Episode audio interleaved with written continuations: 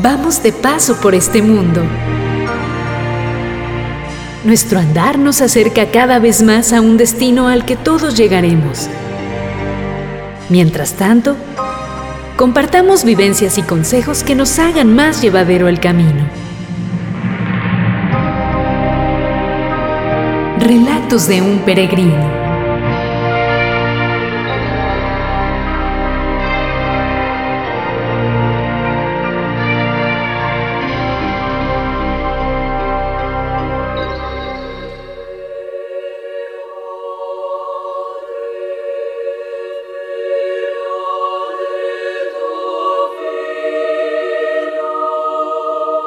Tal? Bienvenidos a una nueva emisión de este programa Relatos de un Peregrino con Paco Briones y como es una costumbre, pues un servidor Juan Carlos Castorena aquí haciéndole compañía para que no se sienta solo, Paco, aunque sabemos que hay gente que nos está escuchando del otro lado. ¿Qué tal? ¿Cómo estás?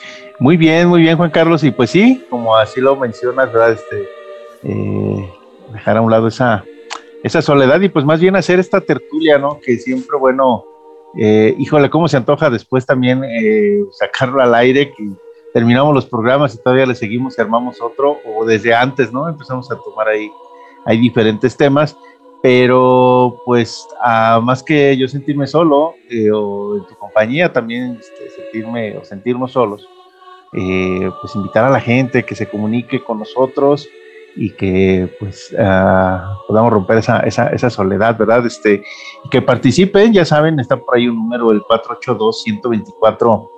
482-124-3646, para que nos envíen todas sus, sus inquietudes, necesidades en cuanto a algún tema en específico, lo que deseen, este, pues estamos siempre, siempre a la orden y pues seguimos, seguimos avanzando en esta en esta cuaresma, eh, pues ya prácticamente domingo, domingo 20 de marzo, ayer pues ya se, conmemoró a, nuestro santo padre, este patriarca San José, patrono de, toda la iglesia, y bueno, ya el programa anterior hacíamos ese, esa felicitación a todos los a todos los que tienen por patrono al Señor San José, y bueno, pues ahora de nueva cuenta, ¿verdad? Ahora sí que no ando buscando pretexto para, para buscar fiesta, ¿verdad? Porque yo soy también José, entonces bueno, ya eh, pasaron los festejos eh, y pues seguimos, seguimos adelante en esta parte de cuaresma, porque luego al final no deja de ser más que ese claroscuro en la vida, ¿no? Este, estamos en un periodo de recogimiento, de pensar y recapitular lo que hacemos en nuestra vida, ese es el, sentido propio de la cuaresma eh, y tener una, una respuesta propia a la salvación que viene ofrecida por Cristo y que hacemos eh, una, una, conmemoración, una remembranza en esos tres días santos, eh, pero eso no nos impide que no tengamos por ahí pues algo, algo de alegría, ¿verdad? En realidad uno pensaría que a veces pues un, cristiano católico debe ser siempre todo solemnidad, toda seriedad, pero pues no del todo, ¿verdad? Este, ¿Por qué? Porque aunque el mundo pueda parecer adverso, eh, pues tú debes estar alegre porque sabes que no te vas a quedar en este mundo eh, por toda la vida y que además cuando llegue ese final de la vida, pues estarás con Dios. Entonces, qué mayor alegría no podría tener un, cristiano católico y sentirse motivado, nada más que a veces pues, no es tan fácil de verse. Pero son estas fiestas como la Señor San José que nos lo hacen recordar y dicen, mira, hay alguien que te quiere, que te quiere en el cielo, que vela por ti, este, y así como Él está, pues hay, hay infinidad, hay muchos santos. Entonces, pues bueno, pues sí, ojalá que, que, nos estén por ahí escuchando, nos manden todos sus comentarios, inquietudes y pues siempre vamos a estar a la orden para, para atenderlos. Recuerden que este programa pues es, es de ustedes y para cada uno de ustedes. Así es, y bueno, esa aparente soledad es parte de la magia de la radio, ¿no? Algunos decían, bueno, unos niños decían alguna vez en algún ejercicio radiofónico, es que yo sí me animo a hablar en radio porque no me chiveo, porque sé que porque no me están viendo. Entonces es parte de la, de la magia, ¿no? Que hay una aparente soledad, pero también dentro de esa magia hay ese gusanito de que tienes la certeza de que hay alguien, no sabes quién, pero hay alguien que está recibiendo ese mensaje que estás produciendo. Y así es, fíjate, pues esto ha llegado a, varios lugares. Hay que recordar que ya superamos ya prácticamente más más de un año y pues eh, estar aquí domingo a domingo. Y pues sí, como tú lo mencionas, ha llegado el mensaje a varias partes y pues uno que más quisiera, ¿verdad? De repente, de vez en cuando, pues sí ver cuál, cuál es el fruto que podría eh, generarse.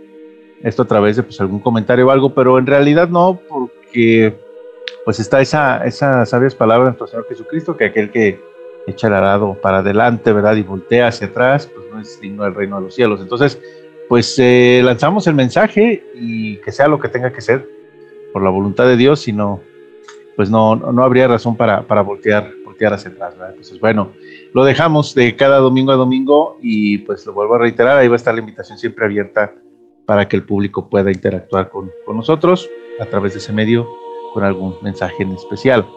Y pues seguimos con esta parte de alegría, porque pues ya prácticamente el día de mañana, 21 de marzo, ya lo habíamos comentado el domingo ah, anterior, pero no está de más hacer el recordatorio pues eh, vienen reliquias de dos santos contemporáneos de la Iglesia Católica. Al decir contemporáneos, pues son, eh, vamos, que no tienen ni siquiera 100 años de que vivieron y anduvieron aquí en la tierra y, este, y pisaron, pues pisaron la tierra, este, y que son dos, dos, grandes, dos grandes figuras y pilares, ejemplos de vida para quienes buscan una inspiración, una inspiración en, en, en la tierra, ¿no? Alguien a quien seguir, alguien a quien imitar, ¿por qué no?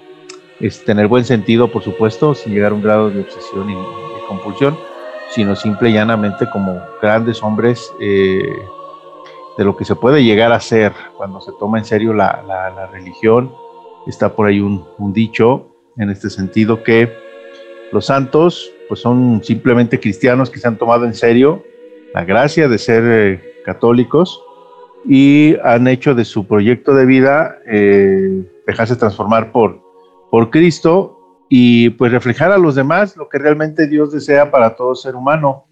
Uno pensaría esa parte de los santos que pues fueron alguien escogidos, alguien eh, pues ya predestinados, porque no por Dios, ¿no? Y en realidad no, o sea, los santos eh, pues toman sus propias decisiones, Dios no predispone ni predestina a nadie, y pues es como lo acabo de decir ahora, eh, pues ellos dijeron, vamos a tomárnosla en serio, a ver si es cierto que es como, como realmente lo platican y lo dicen, y pues han hecho la diferencia. Entonces, cuando tenemos una especial devoción a un santo y porque ha intercedido para eh, que suceda un milagro, este, dices, pues él lo puede hacer, ¿verdad?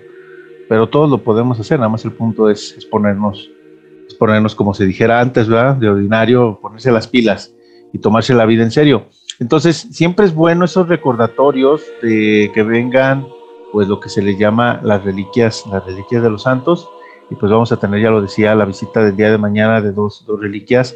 Van a estar prácticamente tres días aquí en Aguascalientes, que es del Santo Padre Pío eh, y de el Beato Carlos, Carlos Acutis. Entonces, pues en esta primera parte del programa eh, hablaremos acerca de esta parte de las reliquias, porque luego es un tema muy, muy desconocido eh, para, como tú alguna vez lo mencionabas, Juan Carlos, de los católicos de a pie, y tiene muchas bondades el saberlo, saberlo y conocerlo.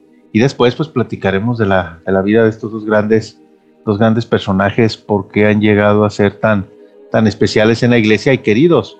Aprovechando el hecho, pues ya ustedes lo han, lo han escuchado a todos en general, eh, nuestros radioescuchas y en el particular porque siempre llegan también estos audios pues al grupo de oración de Padre Pío. Entonces, pues eh, ellos están a la distancia, eh, la sede, diríamos así, la administradora del grupo, pues está ahí en República Dominicana, la señora Mildred, que desde aquí le mandamos un, un afectuoso saludo.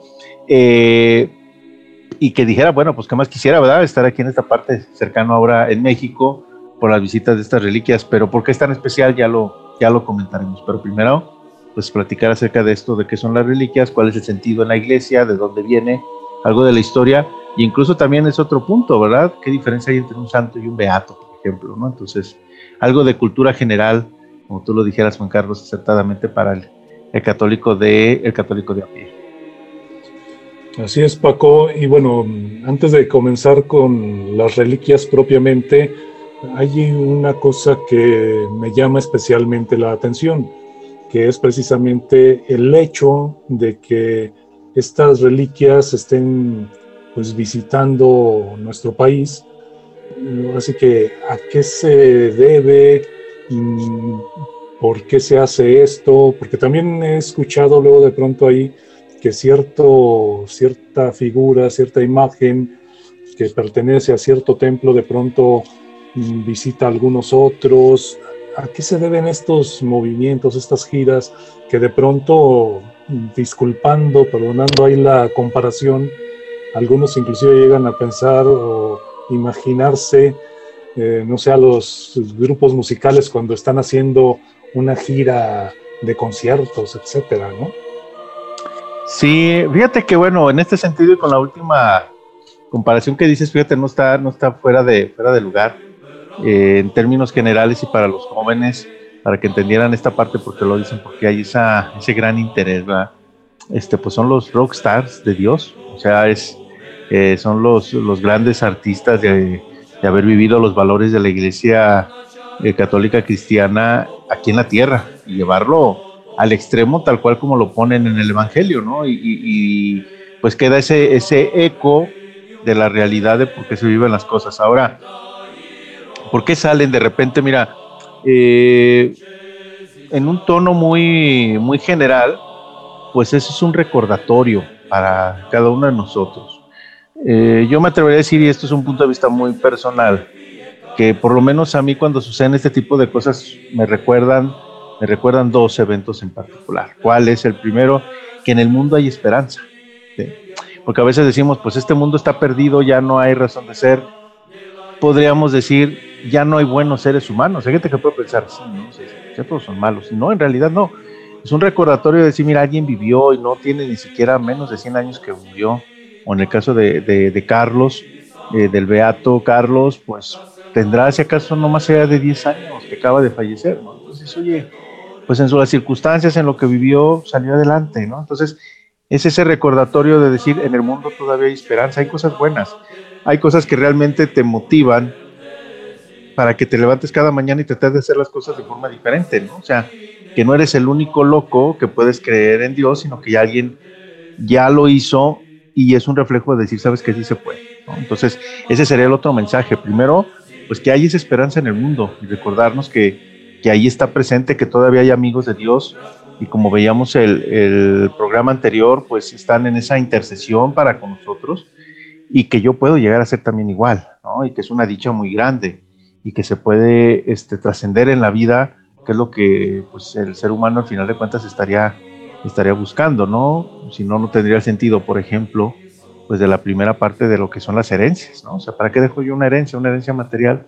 Pues en el sentido muy loable, más allá de dejar problemas, pues es dejar ese, ese recordatorio a, lo, a, la, familia, a los que nos, nos, este, nos, precede, eh, nos anteceden, perdón, de los que ya seguirían después, las siguientes generaciones, y obviamente la parte de los, de, pues, los recuerdos, eh, las ideas, las enseñanzas, los dichos y mil y un cosas, ¿no? Los ejemplos que podemos dejar en, en, las familias, ¿no? Entonces, es lo mismo en esa parte en cuanto a la iglesia y son los dos puntos que a mí me quedarían claros de que en el mundo todavía hay esperanza, hay gente buena y que yo puedo llegar a ser también como esas personas. Y siempre hay una oportunidad cada día para cambiar. Entonces, yo me atrevería a pensar que más allá de un movimiento propio de una persona o la intención propia de una persona son inspiraciones de Dios que han de llegar estas reliquias al lugar donde tienen que llegar y para hacer ver las cosas diferentes como lo decía yo ahora, pues son, son, llamadas, son llamadas de atención, ¿verdad? Pero en el buen sentido de decir, mira, este, pues te quiero, ¿no? Y mira, aquí están los reflejos de alguien que ha llevado al, al, extremo puro los valores del Evangelio y el mundo puede ser diferente. Entonces, pues tú qué esperas? Que esa debería ser, debería ser la razón de, de, de, creer y de pensar en los santos por parte de todos los cristianos, pero infortunadamente a veces los vemos meramente como proveedores y gente que no tiene su fe bien consolidada, incluso pues los ponen en el lugar de Dios y dicen es que tal o cual santo me hizo el milagro, no, espérame, o sea, él intercedió para que el milagro se fuera realizado por Dios. ¿Por qué? Porque al final de cuentas pues es como todo, es una relación humana y a veces yo como hijo pues no me porto muy bien, ¿verdad? Mis papás pues a mí tienen guardaditas dos, tres cosas, no quiero dar yo mi manita a torcer en el sentido, oye papá, mamá, perdóname y quiero ser mejor, este, pero necesito algo, ¿no? Este, pero sé que mi hermano mayor pues, es, el, es el consentido, ese sí se porta bien, está cercano con ellos. Pues yo le digo, hermano mayor, eh, pues dile a mis papás, ¿no? Este, que traigo ese problemilla, que no se fijen tanto en cómo ando yo de, de, este, de peleado con ellos, este, y pues que me echen la mano, ¿no? Entonces el hermano intercede y si se logra lo que yo estoy pidiendo, pues no es porque el hermano me lo dio, me lo dio mis papás, ¿no? Pero porque él habló con ellos. Es algo similar, la parte ahí de los, este, la parte ahí de los, de, los santos. Y entonces, pues el recordatorio que habrá de ser, lo que decimos ahora, la parte de las reliquias, que ya ahorita entraremos un poquito más de detalle. Pero esa es la razón, realmente, o sea, para lo que preguntabas, Juan Carlos, no, no hay un plan, no hay una agenda en particular, realmente es una inspiración de Dios. Y pues quienes están en custodia de estas reliquias dicen pues adelante, salen a, peregrinar. Y así pues a lo largo del, tiempo con imágenes, con cosas que te hagan recordar ese, ese amor a, Dios. Y pues sí, pueden llegar a ser con esa parte de, popularidad, como lo decíamos, pues esos rock stars de Dios, sí es, sí es válido decirlo, decirlo de esa manera, ¿no? Este, y ojalá hubiéramos muchos seguidores de ellos no tanto cuanto lo vuelvo a reiterar, porque sea un santo y decimos, ah, es el, es, el más milagroso que me haga un milagrito, no, sino realmente en el hecho de decir por qué los voy a seguir. Y así como una estrella de rock, pues cambia la vida, ¿verdad?, de alguien en un concierto o en algo, este, también eh, aquí los santos, pues también cambia la vida de la gente cuando tú vas y los conoces y los ves. Pero el chiste es, conocerlo, porque alguien que se declare un fan de un grupo musical, pues le conoce pues su vida, cuándo se formó, quiénes fueron este, los que eh, los que armaron de primera, primera mano a lo mejor el grupo, quiénes se han dado de baja, quién ha entrado nuevo, cuántos álbumes han tenido, cuántos premios. Se las saben de todas, todas y corean las canciones. Con los santos debería ser lo mismo. ¿Dónde nació? Este, ¿Por qué recibió el mérito de ser santo? ¿Cuáles fueron las luchas que tuvo en la vida? ¿Qué milagros ha este, podido eh, interceder ante Dios para que la gente los, pues llegar a tener, este, dónde están sus, reliquias, eh, cuáles fueron sus dichos, sus oraciones, y pues así como coreo las canciones del grupo que me gusta, pues ahora del santo que yo conozco, pues, ¿por qué no decir también oraciones que él haya este, sido inspiradas por Dios y cosas así, ¿no? Entonces hacia allá debería de ir esa parte de imitación en el buen sentido, pero lo vuelvo a reiterar, infortunadamente queda solamente en esa parte de tomarlos como proveedores de milagros y en ciertas ocasiones transgiversar todo y caer hasta en blasfemias, porque decimos, no, es que el santo es, es el que me concedió el milagro, cuando en realidad, en realidad no, y estaríamos ahí sustituyendo a Dios por una persona. Que ojalá, ¿verdad? Este, por mucha de la gente que lo hace, y digo ojalá, pues lo haga por ignorancia, para que aplique lo que aquello que dijera Cristo, ¿verdad? Perdónalo, Señor, porque no saben lo que hace. Este, pero quienes sí lo conocen o quienes sí lo sabemos, es un, es un riesgo muy, muy grande, ¿no? Que de ahí la razón que gente que no, no está cercana a la Iglesia Católica, pues luego este, eh, sirva todo esto para, para crítica y escarnio de, de, la forma de vivir como, como católicos. Y lo vuelvo a, reiterar. Ahí el asunto es, pues, fíjate en este santo y trata de imitar el ejemplo y verás que las cosas serán, este, serán diferentes. Esto que tú comentas de darle el crédito del milagro al, santo, a la imagen, a la figura, eh, ¿es caer en idolatría o me equivoco? Mm, no caerías en idolatría. Bueno, es, es, un, es un filo de navaja, por decirlo de alguna manera, ¿no? Está muy, muy fino este. Puedes caer precisamente en idolatría si no le das gracias a Dios. O sea, si tú dices estrictamente el santo fue el que hizo el milagro, el santo es el que tiene los poderes, por decirlo de alguna manera, para cambiar el curso de la naturaleza y lograr lo que, lo que sucedió. Porque realmente es la esencia de un milagro, que las leyes de la naturaleza sean cambiadas este, para algo que yo pido. Y esto típicamente en qué se presenta, pues en la enfermedad, ¿no?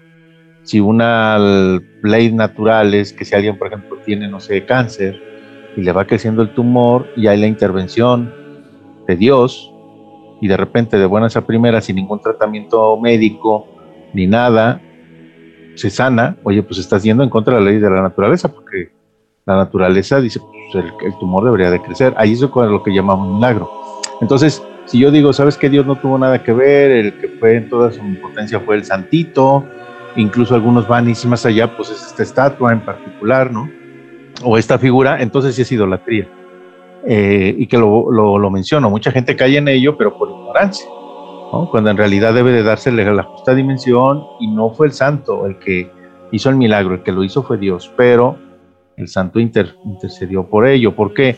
Porque él al portarse bien en este mundo tiene más méritos que yo, que todavía no, no, no, concluyo mi vida aquí, y este, y pues podríamos decirlo así, tiene más cara para pedirle a Dios, para pedirle a Dios las, las cosas, ¿no? Entonces, esa es la razón propia de la intercesión de los santos. Pero sí, si yo hago un lado el poder de Dios y que de Él viene todo, y se lo acredito solamente al santo, y además voy más allá y digo, y tiene que ser específicamente esta figura, esta estampita, esta imagen, entonces sí ya sería idolatría, ¿no? Y, y, que lo vuelvo a reiterar, hay mucha gente que cae en eso, pero realmente cae por ignorancia. Y el mejor de mis deseos es que ojalá hice así, nada más por ignorancia. Este, pero ya cuando vas conociendo y sabiendo, dices, no, no puedes, este, no puedes caer, caer en ello. Pero sí, sí sería idolatría cuando yo dejo a un lado a Dios y le doy todo el mérito exclusivo al santo y digo que ese milagro fue por obra de él exclusivamente. Entonces sí, ahí sí sería idolatría. Sí, porque me ha tocado precisamente eh, escuchar estas expresiones que tú mencionas en la segunda parte del comentario, que le achacan las virtudes milagrosas a una estampita en concreto, a una figura en concreto. Sí, sí, y caer en eso, entonces sí, ya es, ya es este idolatría, y pues eso lo acabo de mencionar, es una fe muy, muy ignorante, muy infantilista, este, muy infantil porque pues es como los niños, ¿no? Cuando el famoso, cuando pedían el, el, famoso domingo a los papás, o sea, tú llegas y como niño dices, este, pues dame mi domingo, ¿verdad? Y el papá les da el domingo. Eh, y está contento porque le dieron lo que, lo que pidió y nada más. Y es una forma de pensar muy infantil, porque tú cuando ya eres adulto dices, bueno, pues no va a pedir el domingo, bueno, es una suposición, digo, sí lo pido, pero al menos ya tienes una visión más allá de decir, oye, pero pues cuánto, cuánto le trabajó mi papá este, para que me lo diera, ¿no? Fueron tantas horas de trabajo, fueron los desvelos que yo vi a lo largo de la semana, fue esas malpasadas, fue esos corajes que hizo en, este, al, momento de estar trabajando, ese, ese cansancio, etcétera. Pues aquí es igual, ¿no? Si yo vivo en una fe infantilista, pues yo no me llevo con el santo y le digo, cayendo en la idolatría, concédeme el milagro, ¿no? No le digo, oye, pues, intercede ante Dios, no, no, tú eres el bueno, ¿no? Y concédeme el milagro pero no veo el más allá de decir, bueno, ¿y por qué lo puede conceder? ¿no? A ver cómo fue en su vida, de qué va, qué fue lo que hizo, en qué le batalló. Y entonces tomar ese valor de las cosas y más allá del milagro que sea lo más importante para mí, viene a pasar en segundo término. Lo que es más importante para mí es que el ejemplo de vida que me da. Y entonces ya mi fe madura. Y entonces me doy cuenta que con ese ejemplo de vida él lo hizo por algo y que él solamente es un medio de una gran fuente que esa fuente se llama Dios y lo que yo acabo de recibir a manera de milagro fue a partir de esa fuente. Y si no hubiera estado él como ese canal de conducción, difícilmente me hubiera podido llegar a mí. Ahora, ¿por qué es canal de conducción? Conócelo. Y así es donde debería de ser para todos, ¿no? Este, pero sí, gente que está en ese sentido es una fe muy infantilista y que necesariamente es importante que conozcan sobre, sobre la, religión católica. Este, y esa es la razón de estos programas pues para que abran los ojos, ¿no? Y realmente hagan las, las cuestiones, pues, eh, más pensadas, porque luego es ese gran problema que se piensa que la religión, pues, es para ignorantes, ¿no? Ignorantes en el sentido de que no veas, no preguntes, no digas nada, solamente haz estas cosas y ya. ¿Y cuál sería el premio de que lo hagas? Pues ahí está la figura de ese tantito que te va a dar los milagros y nada más. No, realmente el vivir dentro de la religión católica es tener una fe madura, ya lo platicamos alguna vez en un programa, y eso implica que, cuestiones y que pruebes y que investigues. Entonces aquí el asunto es la parte de los santos, bueno, sí se me concedió el milagro y demás, o como haya sido, pero ¿por qué? Porque no fue el santo en sí mismo, fue la, la, la, intercesión de él y la, la, obra fue de Dios. Y bueno, ¿y por qué Dios actúa de esa manera? ¿Y por qué así? ¿Y por qué esa?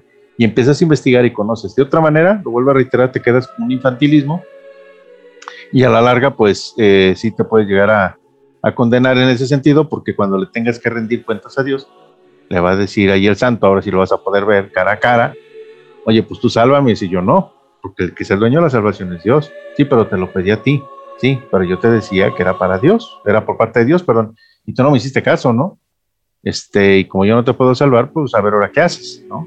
Entonces puede caerse en ese, en ese riesgo, de ahí el sentido de que cuando hagamos las cosas siempre, siendo cuestiones de fe, y será un consejo en general para todos nuestros eh, oyentes, reflexionen las cosas y siempre es bueno decir, ¿por qué lo hago? Y buscar la raíz de todo ello. Y en este caso, decir, bueno, oye, pues realmente, pues esta parte de la estampita del estatua y todo, pues, ¿por qué lo hago? No? Tengo de ir a una trascendencia más allá, porque luego resulta ser que si no es por ese pedacito de papel o ese, ese material que yo tengo ahí, entonces no es el bueno, ¿no? O sea, dices, oye, pues, no sé, por tal o cual santo, ¿no? Este, pero no, el, bueno es el que está en tal o cual parte, ¿no? Este, no, el mío es más mejor, ¿no? Este, ¿Por qué? Porque lo tengo yo aquí. No, o sea, no, no, no va en ese sentido. El sentido de qué es lo que lo hace ser bueno el santo, su vida, sus méritos, su forma de cómo cambió el mundo estando aquí presente. Y eso es lo que nos deberíamos de basar, pero lo vuelvo a reiterar, a veces la gente no tenemos la voluntad de hacerlo. Y aquí la invitación es que lo conozcan, lo, lo aprendan, ¿no? Este, y sepamos pues de la gran riqueza de nuestra, de nuestra religión y que un ejemplo patente de ello pues son, son los santos. Y pues supongo que entonces va muy íntimamente ligado a todo esto el asunto de las reliquias. Y ahora sí, en concreto, ¿qué son las reliquias? Fíjate que las, las reliquias vienen a ser un, eh, la palabra como tal significa fragmento o remanente de algo. Y pues son objetos físicos que tienen una asociación directa con los santos o en ciertos casos también pues con nuestro Señor Jesucristo. El hombre siempre ha tenido esa necesidad de, conocer a Dios, ¿no? Este, desde la parte del Génesis, eh, por ejemplo, con lo de la Torre de Babel, pues era conocer a Dios, cuál es el problema, que luego se quisieron sentir más que Dios y, y bueno, pues ya lo vamos a conocer, pues de una vez ponemos otros cuantos niveles más y estamos por encima de él, que es ahí donde está el problema, pero la esencia en sí mismo es el buscar y, tratar de, conocer a Dios porque es la única forma en la cual uno se puede llegar a, sentir pleno en esta vida, que eso fue lo que descubrieron los, los santos, por eso me atrevo a, decirlo de esta manera y quienes nos escuchen pueden decir, ay, pues eso se escucha muy, muy de fantasía y no, o sea, son ejemplos claros que son, son los santos. Entonces, eh, con base a esa necesidad que tiene el ser humano de materializar las cosas, eh, pues está también esa parte de decir, ok, no me tocó vivir en eh, ser contemporáneo ese santo, ¿no? Este, pero quiero tener algo, ¿no? Algo, algo de él, ¿no? Y es como el hecho de decir, mira, pues en la familia, pues tu tatarabuelo o tu bisabuelo se llamaba así, ¿no? Este, pues sí, qué padre, ¿verdad? Pero yo no lo conocí, no, pero mira, aquí está la fotografía o él este, llegó a usar, no sé, esta prenda, ¿no?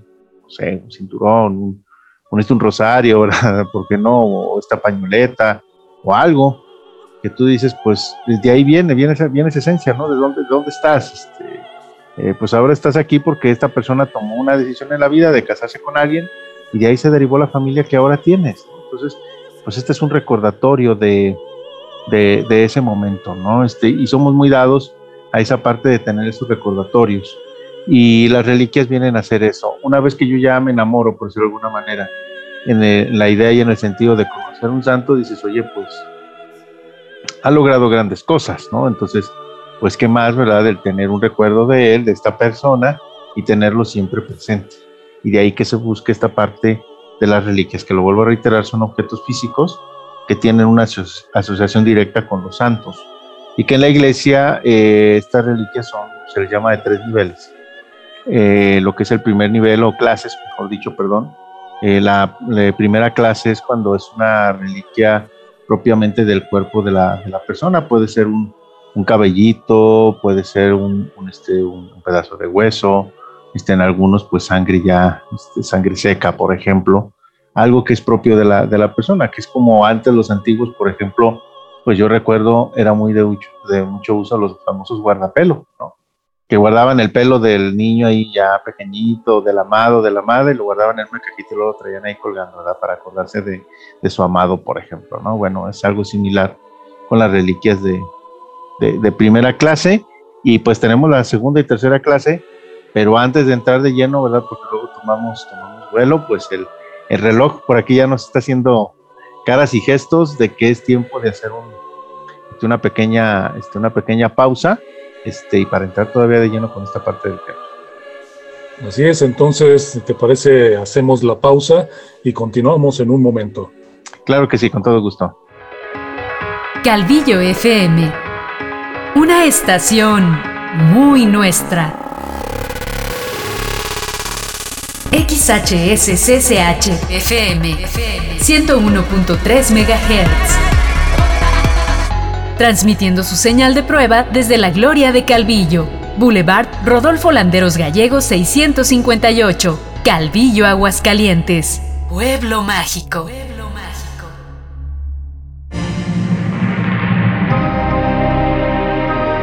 Relatos de un peregrino.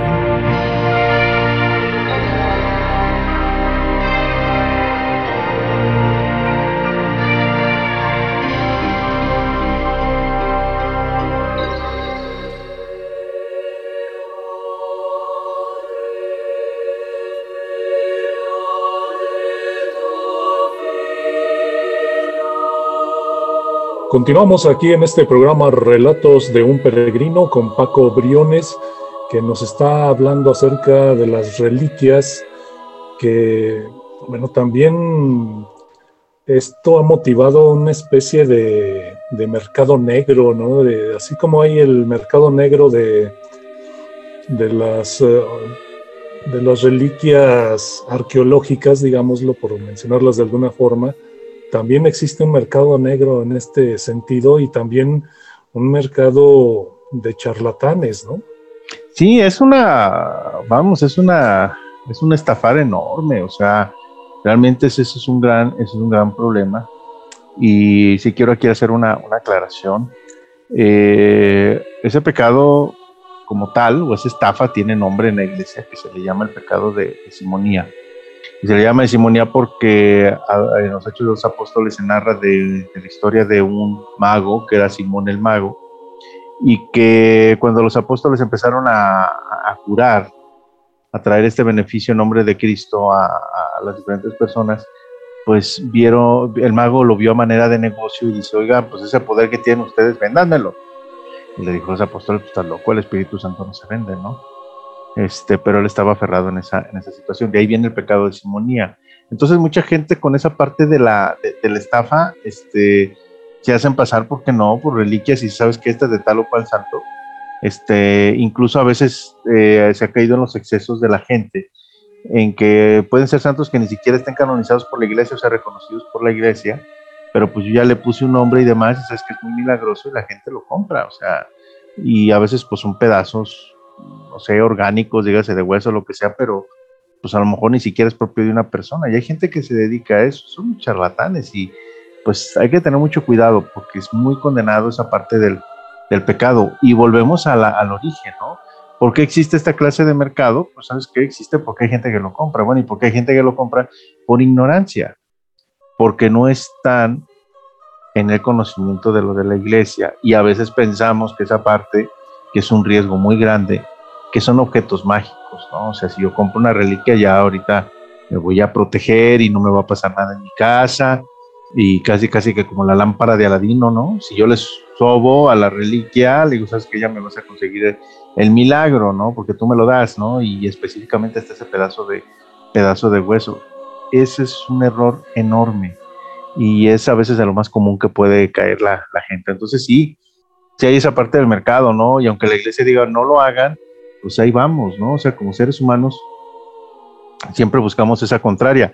Y más allá de quedarnos en la forma de cómo se da todo este tipo de cosas, este mercantilismo mal habido, es el fondo. O sea, ¿qué necesitas encontrar?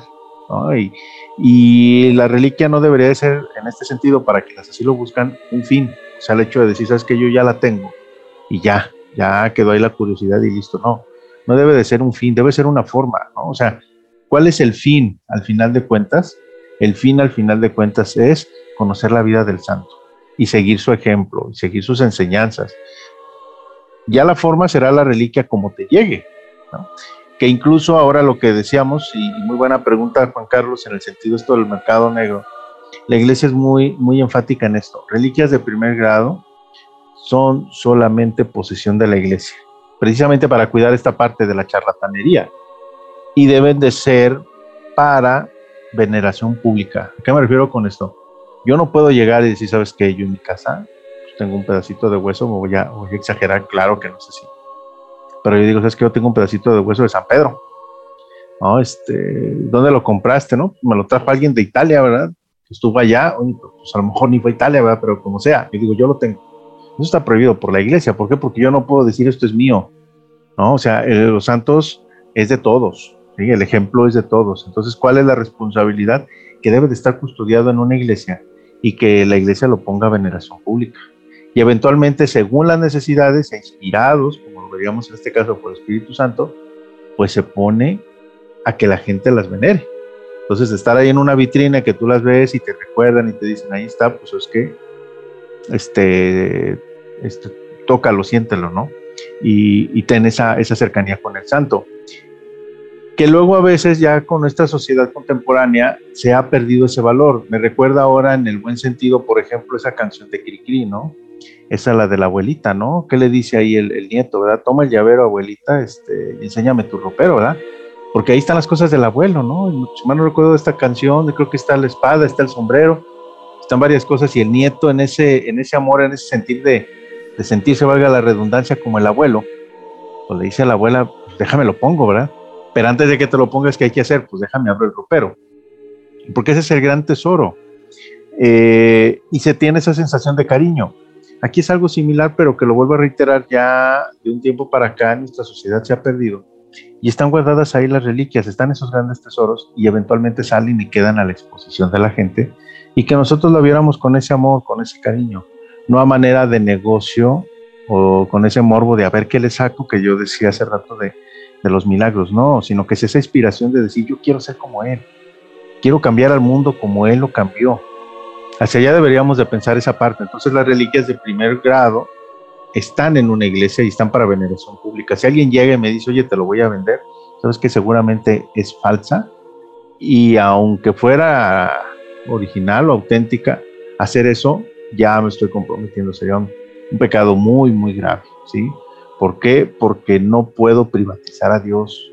No es solamente mío, como le dijera Simón el mago, véndanmelo, véndanme al Espíritu Santo por usarlo nomás yo. No, el Espíritu Santo es de todos, ¿no? Y llega a todos a través de los sacramentos, y los sacramentos son gratuitos.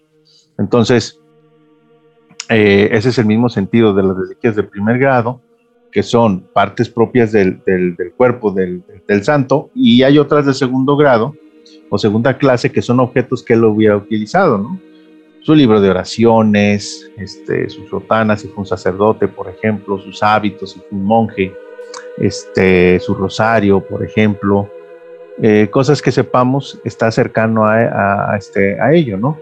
Eh, me viene ahora a la mente, por ejemplo, dentro de los eh, santos que tenemos aquí en, México, de los cristeros, está el beato Agustín Pro. Y él escribía, escribía bastante, y por ejemplo en la Ciudad de México, está en custodia en una, en una iglesia ahí por la colonia Doctores, está ahí por la, este, por la, por la colonia Roma, eh, está en custodia eh, sus reliquias, ¿sí? ahí están, reliquias de primer grado en la iglesia y tienen un museo eh, con reliquias de segundo grado, o sea, ahí está la máquina de escribir de él, está incluso la silla donde se ponía a leer, partes de sus indumentarias como sacerdote, la sotana y demás, y ahí está para exposición de la gente, para que lo vea, ¿sí? Y tengan ese recordatorio y decir, mira, es que cualquier ser humano, tomándose en serio la vida de Dios, puede llegar a ser santo, ¿sí? Porque a veces pensamos que debemos de tener ciertas cualidades en especial y en realidad no. Solamente pues, somos seres humanos, ¿no? Ordinarios, ¿no? Este, y que podemos hacer las cosas extraordinarias lo único que necesitamos es voluntad y tomar en serio a Dios. Y es ese ejemplo que nos hacen recordar. Y lo que sí podemos tener como veneración particular son las reliquias de tercera clase, que son objetos que yo tenga ya bendecidos, dígase del rosario lo que sea, este, y que yo puedo llegar a tocar, acercar a una reliquia de primera clase o de segunda clase. Entonces ahí se queda como ese, ese recordar, ¿no? Es eh, ahora esa, parte de decir, por ejemplo, no sé, retomando esta canción de Cricri, ¿verdad? Pues igual llego y abro el ropero, mi abuelita, me dice mi abuelita, pues no, ¿sabes qué? Si ponte el sombrero del abuelo, pero no te lo vas a llevar, ¿no? Y ya te lo pones un ratito y todo, dices, ay, me quedo con ese olor, ¿verdad? Con esa sensación. Pues llévate eso de recuerdo, ¿no? El olor ese sí te lo quedas, ese es tuyo. Y te quedas con ese recuerdo, con esa sensación y decir, bueno, este, te quedas con ese, con ese anhelo, con ese amor, y cada vez que te llegue ese olor, te acuerdas y dices, ay, así era mi abuelito, o así era mi abuelita, o, ese recuerdo muy particular que se queda ahí guardado en la mente de nosotros. Es algo similar, yo me acerco a la reliquia, me quedo con esto y digo, cuando vino y visitó este lugar, este santo, como si hubiera estado aquí en la, en la tierra y ese recordatorio de que tiene estos carismas, tiene esta personalidad, logró hacer esto ante Dios y me recuerda, ¿y tú para cuándo? Este, ¿Cuándo te animas, no? ¿Y cuándo piensas hacer las cosas? Y ese sería el sentido de las reliquias de tercer, de grado, que es así, lo acabo de mencionar, pues es para, para devoción privada, se puede tener en, en casa, pero cuando son objetos propios del santo o incluso partes de su cuerpo, necesariamente tienen que estar en la iglesia. Y alguien que haga negocio con ello, le tenga mucho cuidado, ¿no? Es como esa sentencia que dijera Cristo, aquellos que hagan este, pecar a alguien más, mal les valdría pues amarrarse una piedra de molino y que los tiraran al mar. O sea, es una sentencia dura. Entonces, cuando alguien tiene este conocimiento de las reliquias y demás, y ves que alguien está desesperado y le anda buscando a todo y en la ignorancia le da lo mismo, andar invocando mil y cosas, que cuando tú le dices, te vendo este pedazo de huesos de tal santo y te va, te, va, te va a sacar de tu apuro, y tú en esa ignorancia y esa necesidad dices, pues ahora le va, ¿sí? Lo estoy haciendo pecar y en un pecado muy grave. Y ahí es cuando me pegaría a mí esa sentencia. Más me valdría mejor echarme al mar con una piedra de molino al cuello, este, porque es muy, muy peligroso. Pero sí, mucha gente a lo largo del tiempo ha sido muy vivales en eso y, y se han aprovechado de la ignorancia, de la ignorancia de la gente y en detrimento de la iglesia, porque luego después de ahí, al final de cuentas nos dices fue fulanito, sutanito, fue tal o cual persona, ¿no? Es la iglesia católica y es la que hace negocio, ¿no?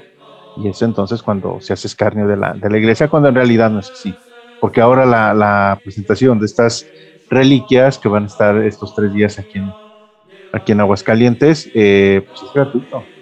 Alguien de repente me preguntaba, oye, ahora que van a ir las reliquias, ¿qué cuánto cobran? No, no cobran. O sea, tú vas a poder llegar a la iglesia este, y apreciarlas, este, rezar, eh, rezarle a Dios y estando presente estas reliquias, pedirle esa intercesión y, y si no, no tiene ningún costo hay de repente, ¿verdad?, que dicen, bueno, se venden, por si de alguna manera, reliquias de tercer grado, pero en realidad lo que se vende es el material. Si yo llego en ese momento y digo, me quiero llevar ese recuerdo de este santo de manera de inspiración, pero no traigo nada que acercar a la reliquia, alguien me dice, oye, yo tengo este pedacito de tela que yo ya lo acerqué y te va a hacer ese recuerdo. ¿Lo quieres? Pues, pues sí.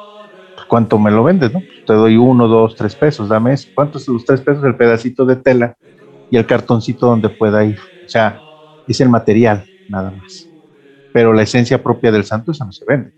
Que luego, ese es el otro punto que mal interpretamos a la iglesia eh, con la cuestión de los sacramentos. ¿sí? Eh, decía por ahí un sacerdote, una cosa es el valor y otra cosa es el costo, ¿no? El costo de una reliquia, el valor de una reliquia pues, es invaluable. O sea, los méritos que hizo el santo aquí en su vida los milagros que intercede ante Dios para que se lleven a cabo, pues no tiene valor, sí, es invaluable. Pero ese recordatorio, ese pedacito de papel, pues tiene un costo, ¿no? La impresión y todo lo demás tiene un costo. Sucede igual, ¿cuánto vale una misa? Es invaluable la misa. Sí, pero para que yo la pueda escuchar cómodamente, el templo debe estar limpio y alguien se encargó de barrer. Debo de tener, o sea, debe de haber luz eléctrica, ¿para qué? Pues para que se escuche bien, ¿sí? Y si yo mandé la intención, pues hasta para escuchar la intención de mi familiar. Y la Comisión Federal de Electricidad no le perdona a nadie la luz. O sea, esos servicios tienen un costo, pero la esencia del sacramento como tal es invaluable. Entonces aquí es igual. Pero infortunadamente, lo vuelvo a reiterar, hay gente que se aprovecha de eso y ya hace negocio. Nada más tengan cuidado porque está esa sentencia de que más les vale les amarren una piedra de molino al cuello porque ese pecado se llama simonía. Entonces, sí está ese, ese mercado, como tú lo dices, Juan Carlos, mercado negro, pero pues muy, muy penalizado. No quisiera estar literalmente en sus zapatos o en su pellejo, gente que haga eso, la verdad. Así que si usted tiene en su casa el Santo Grial, la lanza de Longino o alguna otra reliquia, mejor entregue. Pues más que la entregue, ¿sabes qué? Pues para mí que han de ser falsas, ¿no? Porque el Santo Grial, si ya están en iglesias en Europa, también la lanza de Longino está en una iglesia en Europa también y ya avalado por la iglesia. Entonces, más bien lo que tiene usted ahí son copias piratas este, y mejor pida por el que se las vendió, porque ese sí se está condenando al infierno tratando de hacer negocio, negocio con Dios, ¿no? Este, más bien negocio de Dios, entonces. Ay, esa pregunta, créeme que hasta me dio escalofríos, no tanto cuanto por lo que se vive, sino por las consecuencias de quien lo hace, a lo que le pueda llegar a, a suceder. Y no en esta vida, ¿eh? Porque aquí no es cuestión de creer en el karma ni esas tonterías, no ya en la vida eterna, cuando Dios te llame a cuentas, ¿no? O sea, ¿a quién le gusta que se haga esa parte de negocio? Simple y llanas palabras, lo voy a decir así porque sería la palabra como tal, pues a quién le gusta que lo prostituya, ¿no? O sea, que vendas tus servicios, tu esencia de ser de persona para meramente entretenimiento y otras cosas, ¿no? Así también decir eso, oye, pues yo te lo di gratuito todos estos dones y cómo es posible que tú hayas hecho negocio y te hayas aprovechado la ignorancia de alguien más y hayas buscado hasta ese nivel con esa palabra tan ruda que acabo de decir. Pero esa es la situación, porque al, final de cuentas estás buscando algo por dinero, ¿no? Y estás estafando a alguien más. Entonces, ay Dios, si para una persona es grave, ahora imagínate para toda potestad y, benignidad que es Dios, pues es mucho peor todavía. Entonces ahí quien anda en esas cosas, mejor piénselo bien, porque si es algo, algo muy, muy peligroso. Y más que si no se arrepiente en este mundo, pues en el otro no va a haber oportunidad de hacerlo. Así dicen. Es que me ponía a pensar cuántas lanzas, cuántos santos griales se han de haber negociado a lo largo de la historia. Sí, fíjate, eh, bastante, porque realmente esta parte de las reliquias tiene dos puntos. El primero, obviamente tiene un sustento, un sustento en la Biblia. Eh, está la eh, está patentado que Dios actúa a través de las reliquias, por ejemplo, en la segunda carta de los Reyes, capítulo 13, versículo del 20 al, al 21 eh, donde ahí nos, nos relata de, un profeta que estaba en una tumba, estaban ahí ya sus huesos y ahí pusieron otro muerto y cuando el muerto toca los huesos de este profeta resucita, resucita el muerto. O sea, ahí está patente, entonces ese sentido de decir, mira, este, por los méritos del profeta, haber sido profeta de Dios, amigo de Dios, pues le trajo este beneficio a la persona, ¿no? Entonces, sí tiene ese sentido. Claro, alguien dice, este, pues a ver qué sucede, ¿no? Eh, a ver qué milagro se da, que fue lo que le vivió Cristo también, porque muchas veces no hizo milagros, porque él hasta lo decía, gente perversa, ¿no? O sea, ustedes nomás quieren ver a ver qué milagro hago, pero no realmente el sentido de las cosas. Hasta como cuando hizo la multiplicación de los panes, lo hizo en dos ocasiones, y en la tercera ocasión lo andaban buscando. Y ya le decían, oye Señor, ¿dónde estabas que no te encontramos? Dice, ciertamente me andaban buscando, no por lo que yo les enseñe, sino porque les di de comer.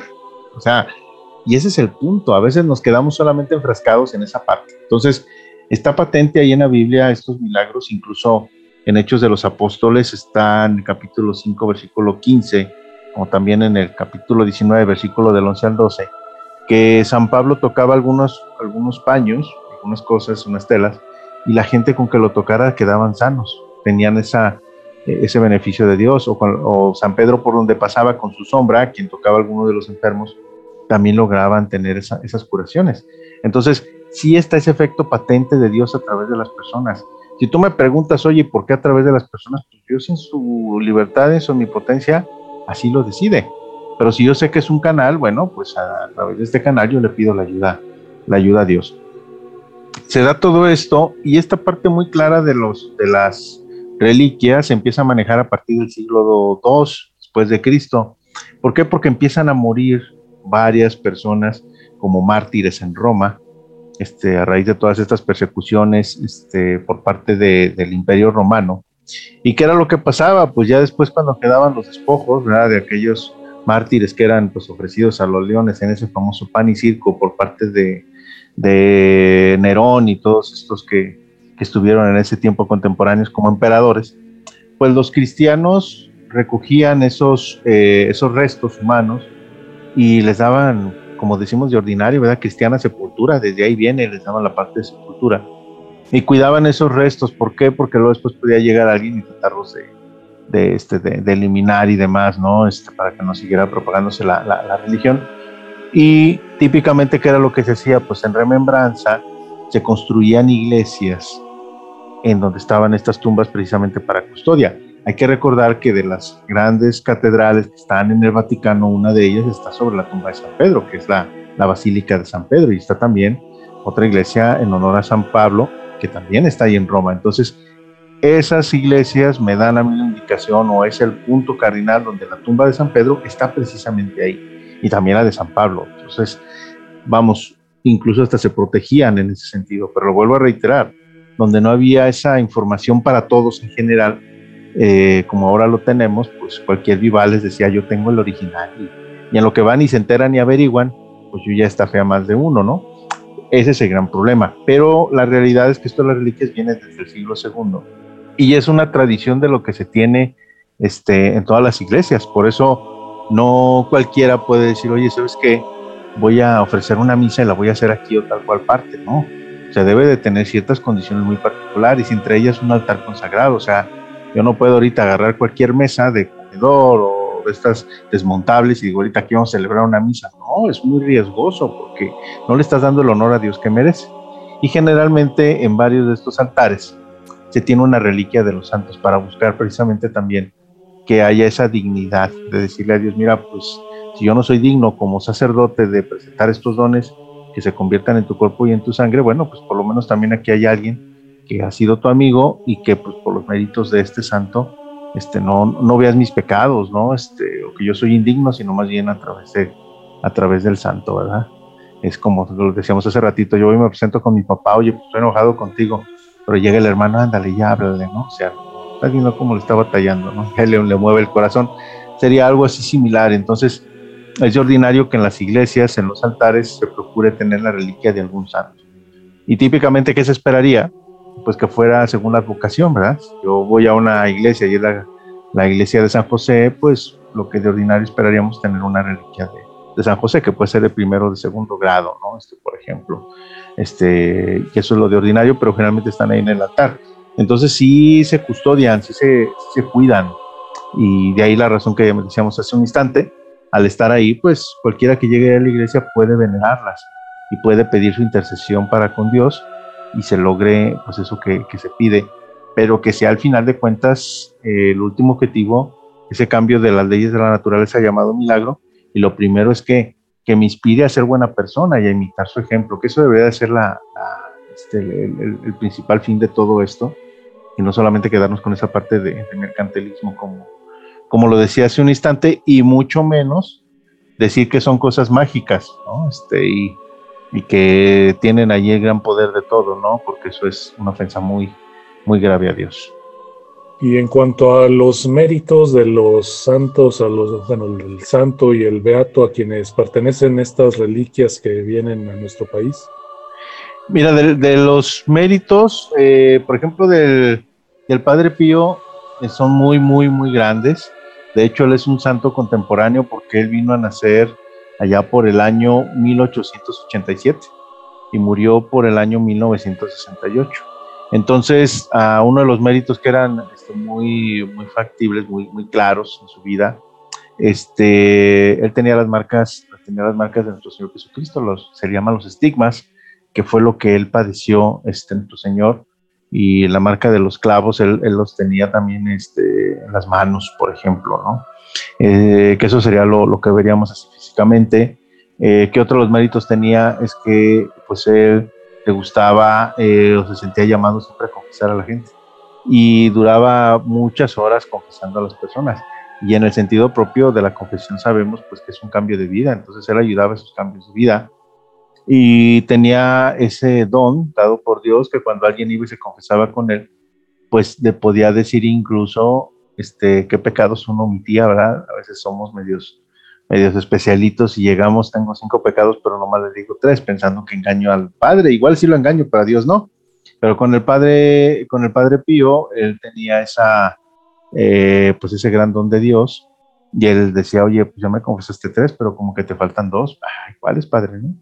Ah, pues mira, acuérdate de esta, esta situación y esto y esto otro. Ah, sí, cierto, ¿verdad? Bueno, que no se te olvide y no le juegues así a Dios, ¿no? Este, de, de, quererlo engañar. Entonces, en ese sentido, la gente tomaba las cosas más en serio y decía, bueno, sí voy a hacer un cambio de vida. Y él tenía ese gran mérito este, en cambiar la vida de la, cambiar la, vida de la gente. Eh, como todo, hay cosas que son no comprendidas eh, cuando son cosas de Dios. Y él sufrió esa parte de incomprensión. Y allá como por el año aproximadamente, eh, lo tendríamos por ahí más o menos eh, por el año de 1918, 1919 a 1931. se le hicieron muchas calumnias al padre Pío y se decía, bueno, que todo esto pues era mucho de psicosis, que se había este, pues se había sugestionado, de ahí que venían estas partes de las marcas.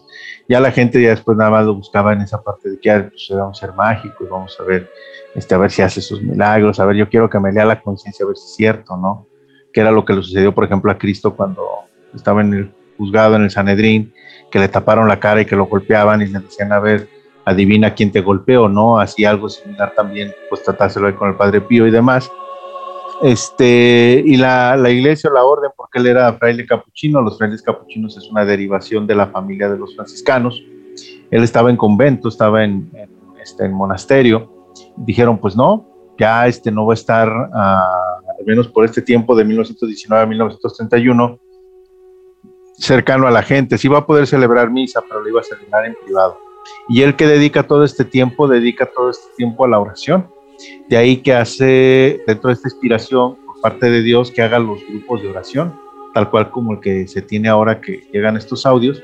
No es un invento de decir a mí se me ocurrió, no. Una misión que dijo Padre Pío, ¿quieres cambiar el mundo? Hay que orar.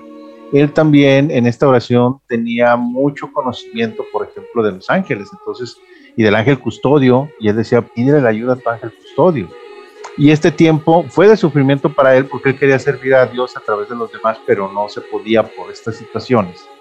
Este, pero nos ayudó bastante porque dejó esa parte de las oraciones y dentro de pues ese, ese penar, esa tristeza, pues obviamente tiene sus oraciones pues de la noche, oraciones para empezar el día, eh, para superar momentos difíciles, que ese es el carisma que debería de seguir a mi Padre Pío, de decir, bueno, de tener los estigmas, de ya la conciencia, mira, más allá de eso, ¿qué te deja?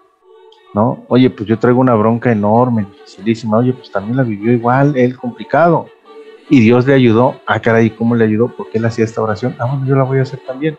Y por los méritos del Padre Pío, oye, Dios mío, pues acuérdate de él cuando sufrió, pues también acuérdate de él. Ese es el sentido propio, ¿sí? Y si no me queda muy en claro, no lo puedo traer en mente, porque tengo una reliquia, digo, bueno, aquí está la reliquia, pues con mayor razón, acuérdate de mí, ¿verdad? Entonces, es un medio, es un conducto y de Padre Pío, híjole, pues podemos decir muchas cosas, pero fue un santo incluso que le tocó vivir la guerra, le tocó la Segunda Guerra Mundial y, fue, y era de Italia, entonces pues era dentro de este bloque de los que estaban ahí en, pleito. Tienen que recordar que era el bloque con Alemania, Italia y Japón. Y este, pues él pedía esa parte de la paz, que no es nada muy alejado a lo que estamos viviendo ahora, pues también muy cercano a esa región entre Ucrania y Rusia y todo esto, ¿no? Eh, y pues a grandes rasgos lo que podríamos decir de los méritos de, Padre Pío, podríamos dejarle todo un programa dedicado a él y sacar pues mucho más información, pero ese es el sentido de, Padre Pío, la, herencia de tantas oraciones que nos dejó, de esa necesidad de comunicarnos con nuestro ángel de la guarda y ser cómplices en el buen sentido de que nos puede ayudar en muchas cosas para que las cosas salgan bien. Y pues que no tomar la confesión como algo como algo de broma, sino es algo muy, muy serio. El gran valor del rosario también como comunicación con nuestra Santa Madre, la Virgen Santísima, y que siempre hagamos oración. Son de las cosas que recordaríamos de Padre Pío.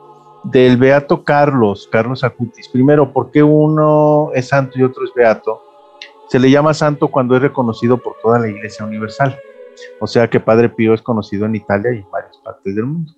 Un beato es cuando todavía apenas es conocido en lo que es su región en particular.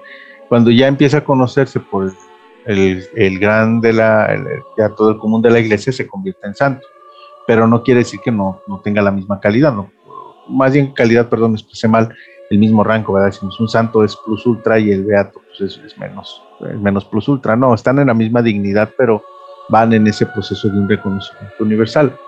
Y Carlos Acutis, pues es, eh, era un genio de la informática, él pues se enamoró de la, de la Eucaristía, de Cristo presente en la, en la Eucaristía, y él incluso tenía un blog, o sea, ya muy, muy moderno, como lo mencionó ahora. Ese blog era, es www, este, que era también este, de, de, de, de, Italia. Y, este, y ahí él documentaba todos los milagros eucarísticos para hacer conciencia en la gente pues de esa, eh, de esa presencia real de Jesús y que ahí podemos ir a pedir las cosas, ¿no? Este, y, pues encomendarnos a Él para ser buenas, buenas personas. Eh, Carlos, pues era, era como, cualquier, como cualquier joven, vivía con su familia, eh, pues él tenía sus inquietudes también, si me voy al seminario, no me voy al seminario, qué va a ser de vida. Pero él buscaba al final de cuentas a través de las redes sociales, a través del Internet, hacer un cambio sustancial lo hacía a través de la Eucaristía, porque él era muy cercano a la Eucaristía, lo contemplaba bastante y lo trataba de llevar al mundo a través, a través del Internet. Y como dijera por ahí dentro de esta parte de los testimonios, eh, su madre, de nombre, de nombre Antonia, pues que lo que él buscaba es que sabía que había espacios oscuros en Internet y pues por qué no cambiar esos espacios oscuros a través de luz y si en el Internet anda mil y un fuentes de información, pues que incluso llega a denigrar a la gente por todo lo que viene ahí, pues es una luz de esperanza de lo que es Cristo, ¿no? Entonces podríamos decir que eh, dentro de las palabras de, la, de, la, fuente que estoy citando, que son los Vatican News, pues es era un millennial muy santo. Decía su madre Antonia textual, dice, hay algo muy oscuro de Internet que puede ser transformado si la tecnología es usada para un buen propósito. Entonces Carlos nos enseñó esto, o sea, usa las redes para algo positivo, algo bueno, cambia a la gente a través de ello, pero no por los méritos de Carlos, sino por los méritos de qué, de nuestro Señor Jesucristo, que Él era lo que nos, nos mostraba, ¿no? Entonces, eh, Él buscaba esa parte de ser un joven creativo, genial, y pues a través de esta creatividad, de esta genialidad y con los medios de comunicación, publicidad y redes sociales, eh, o una de dos, o te hacen adormecido y pues dependientes del consumo y obsesionados con el tiempo libre, nomás estar viendo el celular, o te ayudan a conocer el verdadero sentido de la vida de todos, que en este caso es el, es el Evangelio, y él pues utilizaba técnicas de comunicación para transmitir el Evangelio, comunicar valores y la belleza de la Iglesia Católica eh, ¿Qué sucede con él? Pues al final eh, fallece y esto por una leucemia que se le, que se le detecta. Eh, una leucemia se menciona por aquí del tipo M3, que son de las, de las peores, y él decide todos sus sufrimientos ofrecerlos, ofrecerlos por las ánimas del purgatorio, este, por el Papa y por la, la, misión de la, la misión de la Iglesia. ¿Qué sucede en este caso? Que pues ya eh, se tenía esta, eh, se detecta, no se detecta, se demuestra esta parte de, esta intercesión para con Dios, de tanto tiempo haber estado frente a la Eucaristía y haberse ofrecido en sacrificio por sus dolores. Y eh, se toma una reliquia precisamente de, de Carlos, es llevada a Brasil, allá por el año 2000, 2019, y se dan cuenta de que un, niño que estaba enfermo, que tenía un, este, problema de, páncreas, que lo hacía vomitar bastante, eh, entonces nomás en cuanto comía algo lo, lo, vomitaba, estuvo en contacto con las reliquias, le dice, este, ya cercano a este niño, le pregunta ahí, en este caso a su, a su abuelo, le dice, oye, ¿qué, debo de pedirle a Dios este, a través de, de Carlos? Y dice, pues que deje de vomitar. Y eso se lo pide a Dios, con los méritos de Carlos y el niño se cura. Y ahí, pues bueno, viene esta parte de la beatificación de Carlos. Pero es un santo joven, millennial, que evangelizó a través de las redes sociales y que pues esa es la inspiración, ¿verdad? Este, que lo que decíamos al principio del programa y con esto ya prácticamente estaremos cerrando, pues ni tan sentirnos solos, Juan Carlos, porque nosotros también ayudamos en esa parte de evangelización y pues que nos acompañe, que nos acompañe Carlos con sus méritos para que esta obra llegue llegue a bien como él en su momento lo llegó a hacer, imitando su ejemplo y no porque sea Carlos Carlos, el propio Carlos, sino porque estamos en la misma obra que él estaba, que el fin último es nuestro Señor Jesucristo. Entonces esas son las dos um, referencias muy breves, este, muy, muy ejecutivas de nuestros santos que nos van a estar visitando y que pues nos debemos de sentir honrados y alegres de ser los anfitriones los próximos tres días. ¿Dónde van a estar para quienes tengan la oportunidad de asistir? El primer día estarán en el templo de Nuestra Señora de San Juan, que se encuentra ahí lo que los ordinarios dicen Aguascalientes, la línea de fuego. ahí por, por Zaragoza. El siguiente día estarán en el templo de San Francisco de Asís, que está en la colonia gremial, ahí por la calle Francisco Villa. Y el siguiente día, que es el miércoles, eh, estará por ahí en Santuario Nuestra Señora de Guadalupe, en el barrio, barrio de Guadalupe. Estarán por la mañana y por las tardes, eh, ofreciéndose misas y a veneración pública. Y habrá también en, en el transcurso de cada uno de estos días, en estas sedes, pues conferencias acerca de estos santos, pues para ampliar más información y que nosotros estemos pues más documentados y tener una, una fe razonada de lo que estamos haciendo y pues un mayor, mayor conocimiento. Esto es en general lo que te podría comentar, Juan Carlos, si hubiera alguna duda, porque ya el tiempo, pues ya nos colgamos, ¿verdad? Pero bueno, eh, se justifica, pero sin abusar mucho, no sé si hubiera algo, algo más que quisieras comentar, algo que quisieras mencionar. No, pues yo creo que bastante completa esta reseña que nos hiciste de los méritos de estos dos, eh, bueno, de este santo y este beato. El Padre Pío sí, bastante conocido, ¿no? Pero este chavo millennial, ahora sí que todavía le digo chavo, pues sí, eh, yo creo que a mucha gente le sorprende, ¿no? Sí, así es. Sí. Yo me incluyo. sí, y son de los, o sea, son las novedades y por eso, novedades entre comillas, del hecho de decir, ¿sabes qué? Todos podemos ser diferentes. Y ahora sí que como aquella canción, ¿verdad? Para el amor no, no hay edad, pues para el amor de Dios no, no hay edad y todos estamos invitados, desde los más jóvenes y en las cosas muy nuevas hasta pues ya los más señores este, más grandes con sus propios estilos. Todos estamos llamados a ser santos y más allá de quedar bien con Dios es hacer las cosas diferentes en este mundo y ese famoso deseo que todos tenemos en el corazón de dejar un mundo mejor. Con la ayuda de Dios se puede hacer y si en ese inter llegas a ser santo, hombre, qué mejor. Pero mientras, al final de cuentas, que sean nuestras aspiraciones para hacer las cosas diferentes cada día. Y bueno, Paco, pues el reloj es el que nos está volteando a ver feo y pues nos despedimos por esta ocasión. Así es, y pues bueno, ya el siguiente domingo platicaremos acerca de, todo esto de la, de la, vida de los santos y de qué novedades podemos encontrar. Yo los voy a visitar y bueno, ya veremos ahí qué, qué novedades podemos, podemos traer y de las eh, sugerencias que nos hagan nuestros escuchas.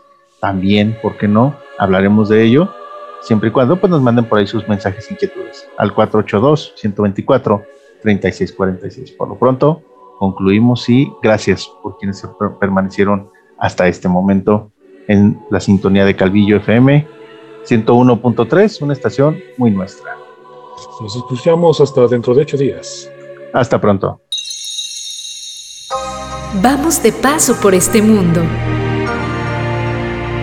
Nuestro andar nos acerca cada vez más a un destino al que todos llegaremos. Mientras tanto, compartamos vivencias y consejos que nos hagan más llevadero el camino. Relatos de un peregrino.